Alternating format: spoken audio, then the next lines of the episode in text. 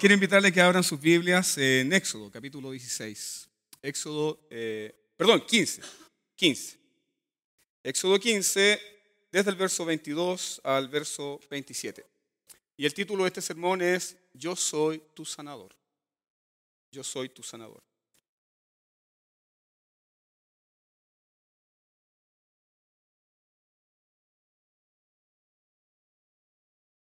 No, quiero invitarle que abran sus Biblias en Éxodo, capítulo 16. Éxodo, eh, perdón, 15. 15. Éxodo 15, desde el verso 22 al verso 27. Y el título de este sermón es Yo soy tu sanador. Yo soy tu sanador. Damos lectura a la palabra del Señor. Éxodo 15, verso 22 al verso 27. E hizo Moisés que partiese Israel del mar rojo y salieron al desierto de Chur. Y anduvieron tres días por el desierto sin hallar agua. Y llegaron a Mara. Y no pudieron beber las aguas de Mara, porque eran amargas. Por eso le pusieron el nombre de Mara. Entonces el pueblo murmuró contra Moisés y dijo, ¿qué hemos de beber? Y Moisés clamó a Jehová y Jehová le mostró un árbol y lo echó en las aguas y las aguas se endulzaron. Allí les dio estatutos y ordenanzas y allí los probó. Y dijo, si oyereis atentamente la voz de Jehová tu Dios e hicieres lo recto delante de sus ojos y dieres oído a sus mandamientos y guardares todos sus estatutos, ninguna enfermedad de las que envié a los egipcios te enviaré a ti porque yo soy Jehová tu sanador. Y llegaron a Elim, donde había doce fuentes de agua y setenta palmeras, y acamparon allí junto a las aguas. Inclinemos nuestros rostros y demos gracias al Señor por su palabra. Padre Celestial, estamos agradecidos por tu palabra. Esta es tu carta de gracia, tu palabra de gracia a nuestros corazones. No merecemos, Señor, un Antiguo Testamento ni un Nuevo Testamento. No merecemos tu revelación. Aún, Señor, hemos llegado hasta acá con corazones oscurecidos por nuestro propio pecado. Y por eso imploramos la iluminación de tu Santo Espíritu. Solamente tú, Señor, puedes abrir nuestros ojos para contemplar la gloria de Cristo aquí, escrita en tu palabra, y hacer de esta predicación una realidad en nuestras vidas. Padre, Rogamos la administración del Santo Espíritu en el momento de escuchar tu palabra, en el momento de abrirla, en el momento de escudriñarla, en el momento, Señor, de ser predicada. Ministra a nuestros corazones, Señor. Rogamos esto para que tu nombre sea glorificado, el nombre de tu Hijo sea exaltado en esta iglesia. En el nombre de Jesús. Amén. Amados hermanos, este es un pasaje quizá conocido por muchos, pero lo maravilloso es que siempre el Señor no está hablando cosas nuevas, siempre el Señor está aplicando el Evangelio a lugares que muchas veces nosotros no pensamos, lugares oscuros de nuestro propio corazón. Vivimos nosotros en una cultura amargada. Los sociólogos y psicólogos están de acuerdo que Chile se está volviendo un país cada vez más amargado. Hagan un recorrido por la línea 1 en las mañanas, los días lunes, y se van a encontrar con rostros amargos y caminen por el paseo Humada. Gente esclavizada de sus tablets, de sus celulares, de sus periódicos. No hay gozo, no hay alegría. Y esto es muy extraño porque tienen medios de consumo, tienen tecnología, muchos tienen buenos trabajos, buena situación, pero hay amargura. Hay amargura. Nuestra sociedad está enferma. Dos semanas atrás venía a hacer una clase acá el día jueves, la clase de teología bíblica, y me encuentro con la desagradable noticia que un niño de 14 años se tiró al metro. Y me hacía pensar por qué tomó esa horrible decisión. Vivimos en una sociedad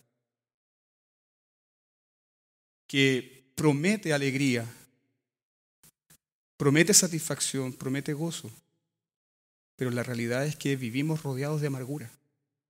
Sin embargo, nosotros, la iglesia, el pueblo de Cristo, el pueblo del Señor, se caracteriza por ser un pueblo alegre. Un pueblo que ha sido ungido con óleo de alegría. Y ese óleo de alegría es el Espíritu Santo. Es el espíritu de gozo. Pero algo está pasando también con nosotros.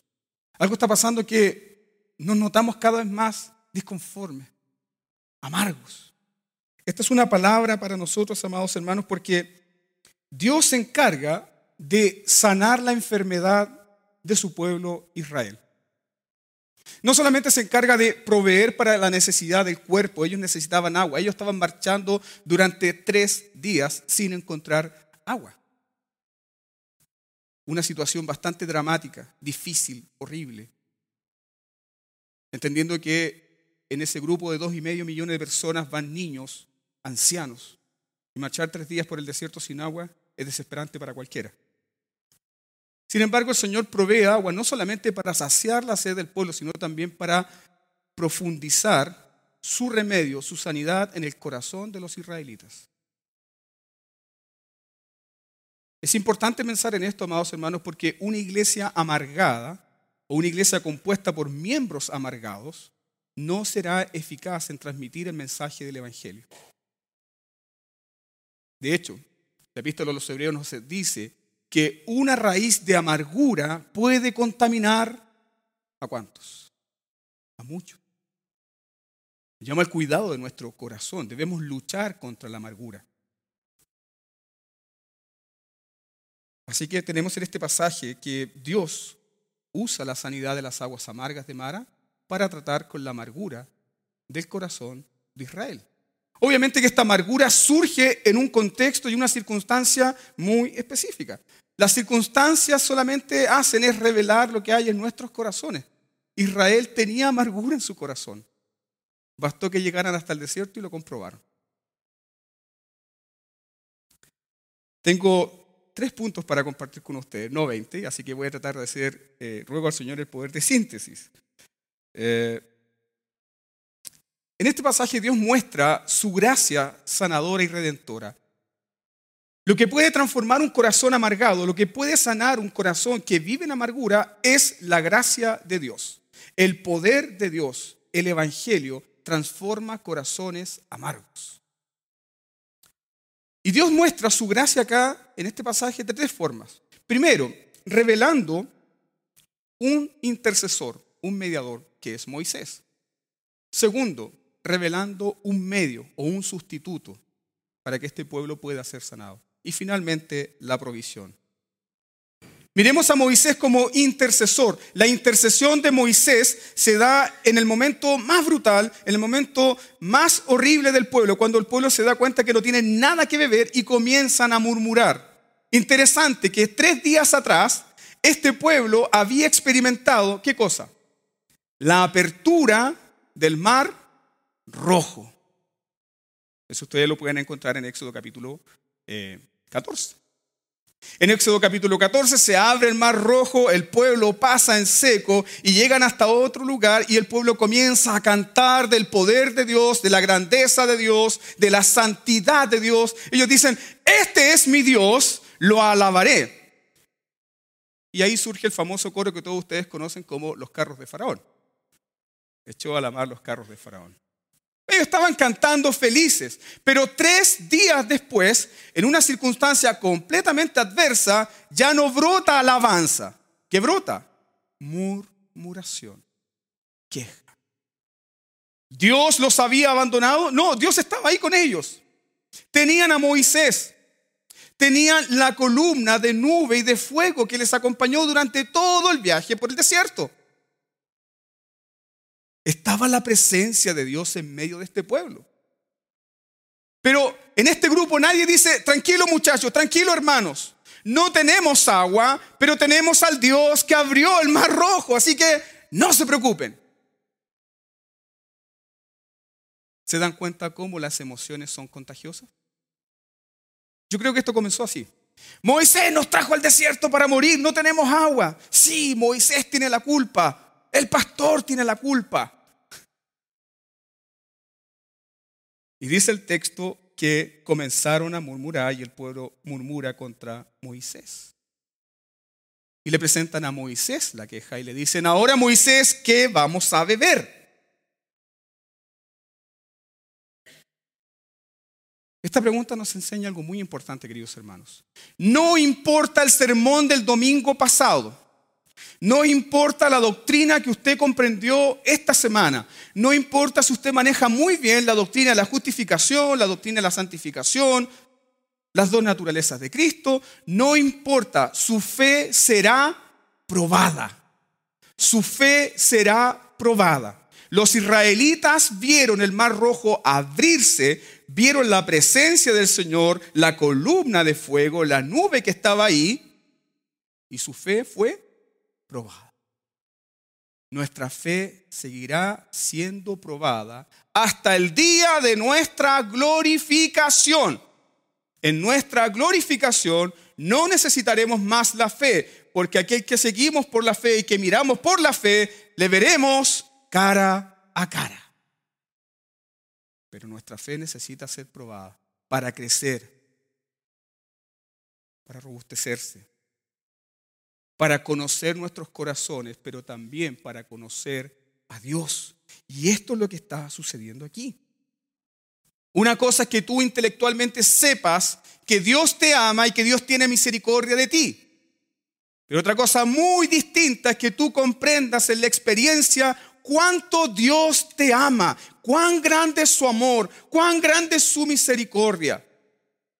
Por eso, querido hermano, yo quiero anunciar esto con todo gozo en esta mañana. Si hay alguien que está pasando por la escuela de la aflicción, siéntase gozoso, porque no hay mejor escuela que la escuela de la aflicción. En la escuela de la aflicción nosotros conocemos cuánto Dios nos ama. Y en la escuela de la aflicción nosotros conocemos cuánto necesitamos de la gracia de Dios.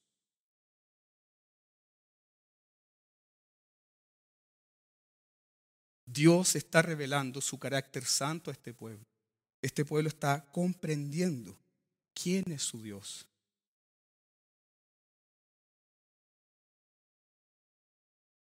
No solamente comprenden quién es su Dios, en el desierto ellos comprenden algo muy importante que no son la última Coca-Cola en el desierto. Que sus corazones son tan malos y tan perversos como el corazón de los egipcios. Sus corazones son tan malos y tan perversos como los corazones de los egipcios y como el corazón de Faraón. ¿Por qué? Ellos salieron de Egipto, atravesaron el Mar Rojo, están al otro lado, no tienen agua y pronto olvidaron quién es Dios. Esta característica se muestra una y otra vez en el corazón de Faraón. Ustedes pueden leer desde Éxodo capítulo 5 hasta Éxodo capítulo 14, donde Faraón desaparece con todos sus carros, el mar se los traga y vas a encontrar esto. Una y otra vez Faraón endureció su corazón. Una y otra vez Faraón olvidó quién era Dios. Recuerda lo que dice el Salmo 103. Bendice alma mía al Señor y bendiga mi ser todo su santo nombre. Bendice alma mía al Señor y no olvides. No olvides ninguno de sus beneficios. Él es el que perdona todas tus iniquidades y el que sana todas tus dolencias. La amargura brota de nuestros corazones, amados hermanos. La amargura llega a las iglesias, llega a los pastores cuando olvidamos el Evangelio, cuando olvidamos la buena nueva de que somos pecadores salvados por gracia. Por eso necesitamos domingo a domingo aguas frescas del Evangelio. Israel como faraón prontamente olvidaron, ¿qué cosa? Olvidaron lo que Dios había hecho con las plagas. Al igual que Faraón, se atreve locamente a matar al pueblo de Dios, a tratar de destruirlo, olvidando que Dios mismo en la noche de la Pascua mató a los primogénitos. Israel, porque no tiene que beber, de pronto olvida todo esto. Olvida la manifestación del poder de Dios en las plagas. Olvida la noche de la sustitución por medio del Cordero Pascual. Olvida cómo Dios abrió el mar rojo y les hizo pasar. ¿Mojado? En seco. Habían dos niños discutiendo sobre esto. Un niño iba a la escuela dominical y otro estaba influenciado por el modernismo. Entonces este niño estaba leyendo acerca de la apertura del Mar Rojo y cómo el pueblo del Señor pasó a través del seco. Y comenzó a decir, gloria a Dios, qué grande es el poder de Dios, maravilloso lo que Dios hizo. Dios hizo pasar a su pueblo en seco. Y el hermano mayor se acerca y le dice, no, eso está desmentido por los científicos. Porque el pueblo de Israel atravesó solamente en 50 centímetros de agua, con un tono bien petulante. Y el niño se va entristecido nuevamente a la Biblia. Y se escucha, gloria a Dios, bendito sea el Señor. Y llega el hermano mayor a decirle, ¿qué pasó? ¿Por qué estás gritando de esta manera? Porque Dios ahogó a todo faraón y su ejército en 50 centímetros de agua. Qué grande es el Señor. Nuestra fe está sustentada en la palabra. Y si tenemos todos estos milagros, estos prodigios, es porque ese es nuestro Dios, ese es tu Dios. No olvides lo que Dios ha hecho contigo. No olvides sus misericordias. No olvide cómo Él ha perdonado sus pecados. No olvide cómo Dios te ha sustentado. Todo lo que tienes es solamente una manifestación de la gracia de Dios su amor por ti. Israel, comprobamos entonces que es igualito a Faraón. Tienen el mismo corazón. ¿Cuál es la diferencia? que Dios no va a abandonar a Israel. Dios va a seguir trabajando con el corazón de Israel. Dios va a seguir mostrando su amor, su gracia, su belleza, su misericordia para transformar ese corazón duro en un corazón de carne. Dios no abandona a su pueblo. Pueden ver que hay gracia aquí yo podría haberle puesto este título al sermón. Gracia para los murmuradores.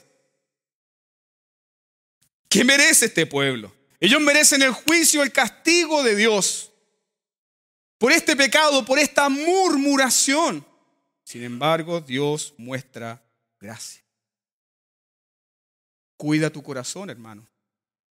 La evidencia de que tu corazón se está amargando es cuando de tu boca salen los siguientes comentarios. La mujer que tengo la esposa que tengo, el esposo que tengo, el trabajo que tengo, la iglesia que tengo, el pastor que tengo, el profe que tengo, el jefe que tengo. Dios lo bendiga.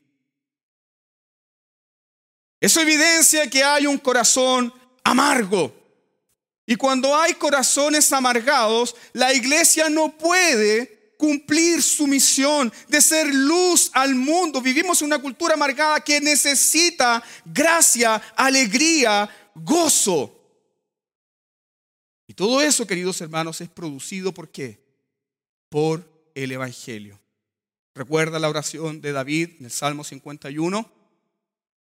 Dame un nuevo corazón, pon un espíritu recto dentro de mí, vuélveme el gozo de qué? De mi salvación. Devuélveme la salvación porque la había perdido, ¿cierto? No, no, ¿cierto? No. Vuélveme el gozo. Satanás nunca podrá robar tu salvación. Satanás no puede hacer nada contra ti. Pero sí lo que hará Satanás por todos los medios es tratar de robarte el gozo de que tú seas un cristiano amargado, frustrado. Un cristiano que no lo bautizaron con agua, sino que lo bautizaron con vinagre.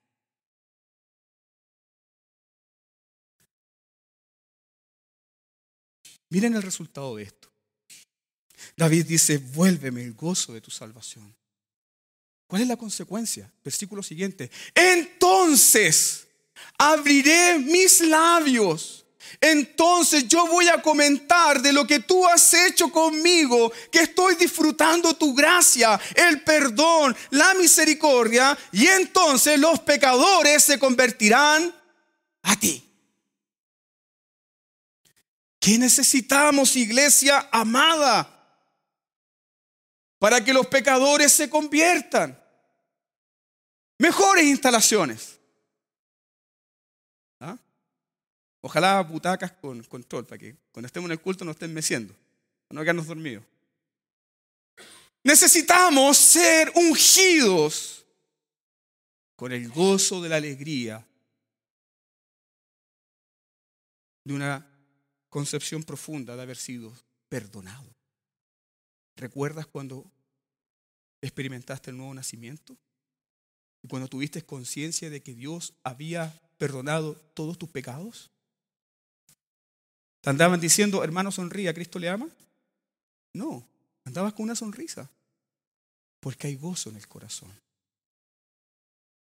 Una iglesia que olvida el Evangelio es una iglesia amarga necesita recuperar el Evangelio. Y aquí Dios, en medio de toda esta murmuración, muestra la forma maravillosa cómo va a sacar de la amargura a Israel. ¿Cómo lo hace? Levanta un mediador. Levanta un intercesor. Ese mediador, ese intercesor es Moisés, a quien todo el pueblo le está apuntando, le dice, tú eres el culpable. Y Moisés, pobre Moisés, escuchando el quejo de dos y medio millones de personas, ¿qué hace? Va a las plantas de Dios. Cuando nos encontramos en problemas y en conflicto, tenemos dos caminos para seguir. Primer camino, murmurar o segundo camino, orar. Cuando usted murmura, usted le está diciendo a Dios, ven, sométete Dios a mi voluntad. Haz lo que yo quiero y quiero que me lo des ahora ya. Pero cuando usted ora, es usted quien se somete a la voluntad de Dios. Y esa voluntad de Dios es una voluntad buena, sabia y santa. Si esa voluntad es buena, quiere decir entonces que Dios quiere lo mejor para ti. Si esa voluntad es sabia, significa que Dios sabe muy bien qué es lo mejor para ti. Y esa voluntad también es soberana. Dios tiene el poder para que eso suceda, aunque usted no lo quiera.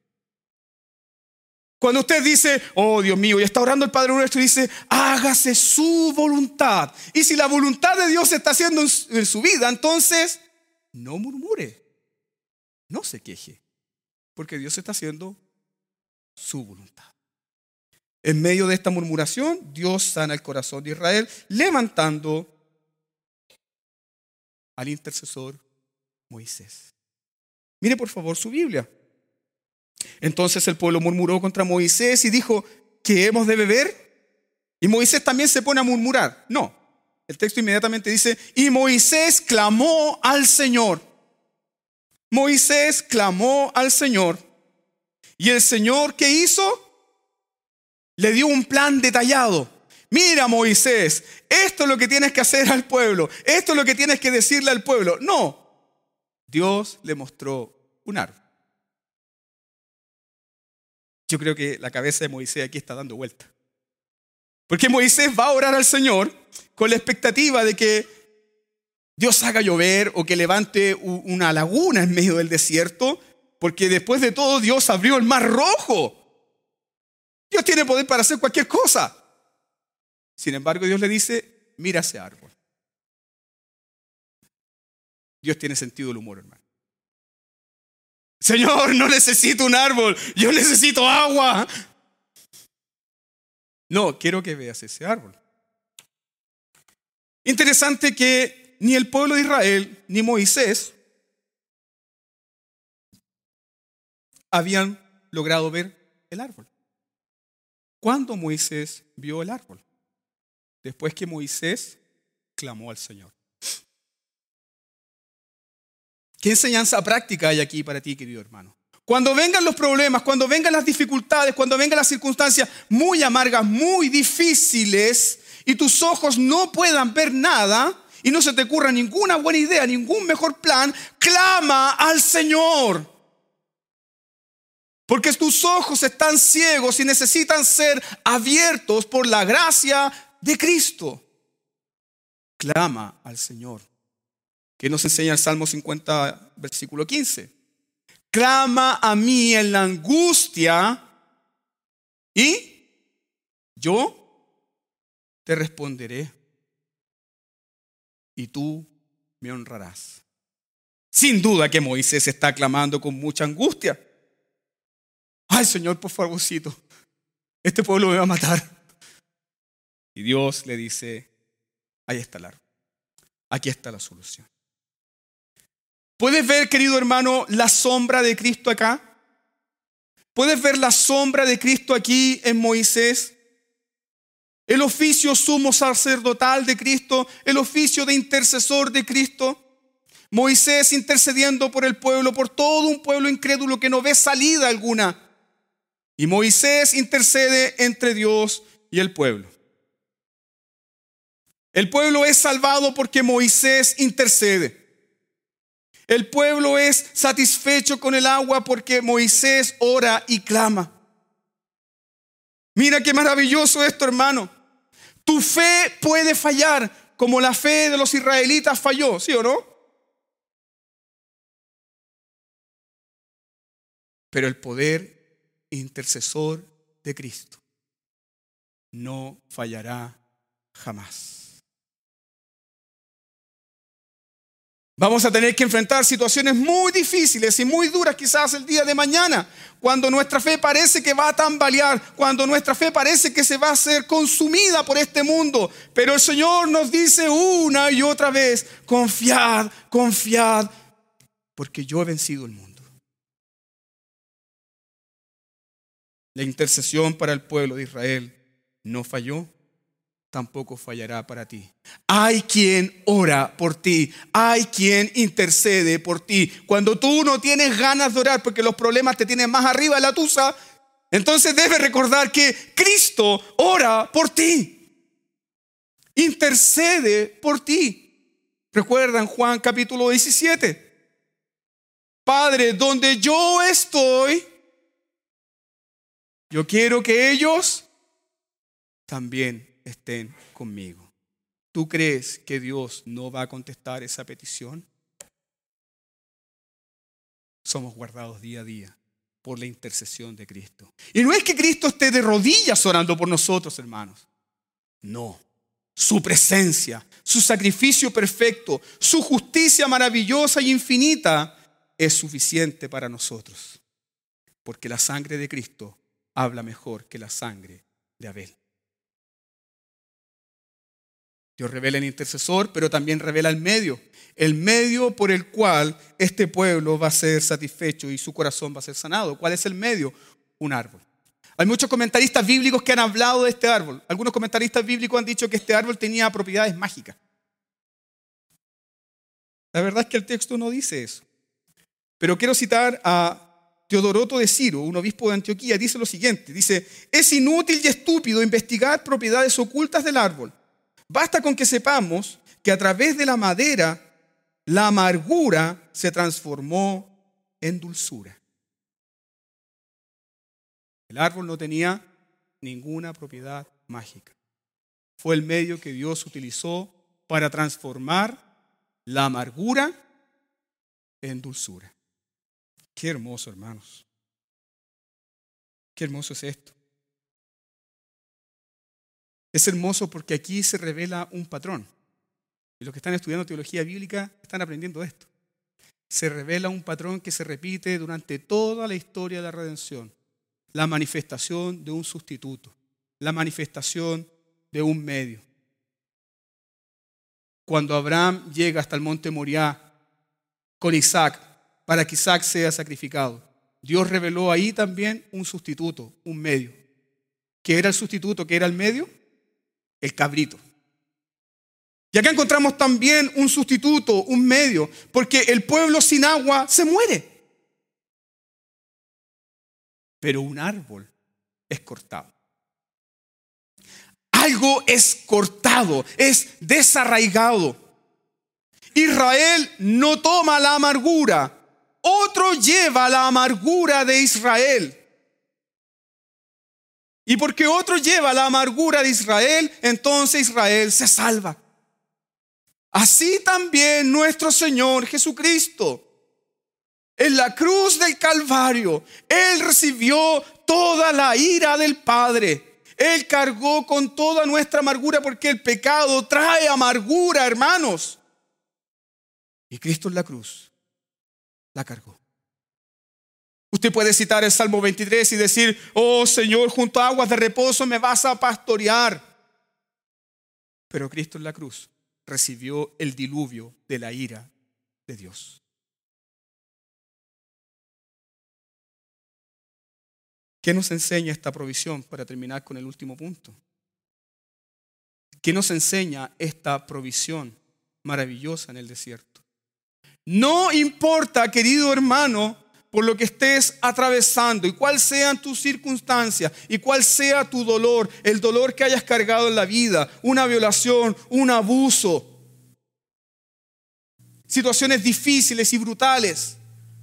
Este pasaje nos enseña que no hay circunstancia amarga que nuestro Dios pueda endulzar. Y cuando Dios transforma nuestros corazones, cuando quita la amargura de nuestro corazón y nuestro corazón es endulzado por el Evangelio, nosotros también nos transformamos en fuente de dulzura para otros. El Evangelio se vuelve real, se vuelve vivo. Jehová Jireh, que es el Señor proveedor, es también Jehová Rafa, tu sanador. ¿Hay enfermos acá? Jesús dice, yo he venido a sanar a los enfermos. Tenemos corazones enfermos que necesitan ser sanados constantemente por el Evangelio. Termino con esto, queridos hermanos.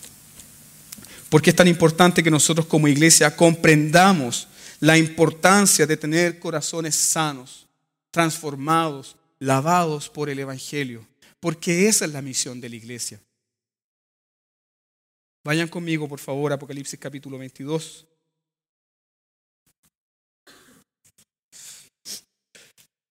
Apocalipsis capítulo 22.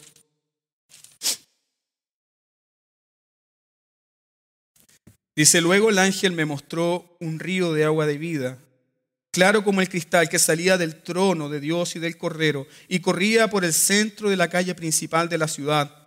A cada lado del río estaba el árbol de la vida que produce doce cosechas al año, una por mes, y las hojas del árbol son para, ¿qué? La salud de las naciones. Pregunta, ¿esto es una visión de la gloria futura? No, no. Porque en la gloria futura, en la glorificación, ya no hay más enfermedad, ya no hay más maldición, ya no hay más dolor. Por lo tanto, esta es una visión de lo que está sucediendo con la iglesia hoy. En la iglesia corre un río de agua de vida. Jesús dijo esto y Jesús habló de esto como el Espíritu Santo. Si alguno tiene sed, venga a mí y beba y de su interior correrán ríos de agua de vida. Jesús habló de esto como el Espíritu Santo. Pues bien, como una iglesia misionera, estamos insertos en un mundo que necesita sanidad. Hay familias que necesitan ser sanadas. Nuestro país necesita ser sanado. Nuestra sociedad necesita ser sanada. La amargura del pecado, la amargura de la condena. Cuando abras tu boca, ¿qué va a brotar? La dulzura del Evangelio o la amargura del pecado. Quizás puede estar viviendo hoy en amargura, pero Dios es especialista en corazones amargos. Si no, pregúntele a Noemí. No me llamen Noemí, no me llamen la alegre, la dulce, llámenme amarga, porque Dios me ha metido en amargura. Y Dios se encargó paso a paso de transformar el corazón de Noemí hasta el punto de que ella glorifica a Dios y abre sus labios y la historia redentora continúa a través de su descendencia. Gloria a Dios, hermano. Dios bendiga su palabra en esta mañana. Tu corazón sea bendecido con el Evangelio, con las aguas frescas del Evangelio seamos lavados de nuestros pecados. Oremos, demos gracias al Señor.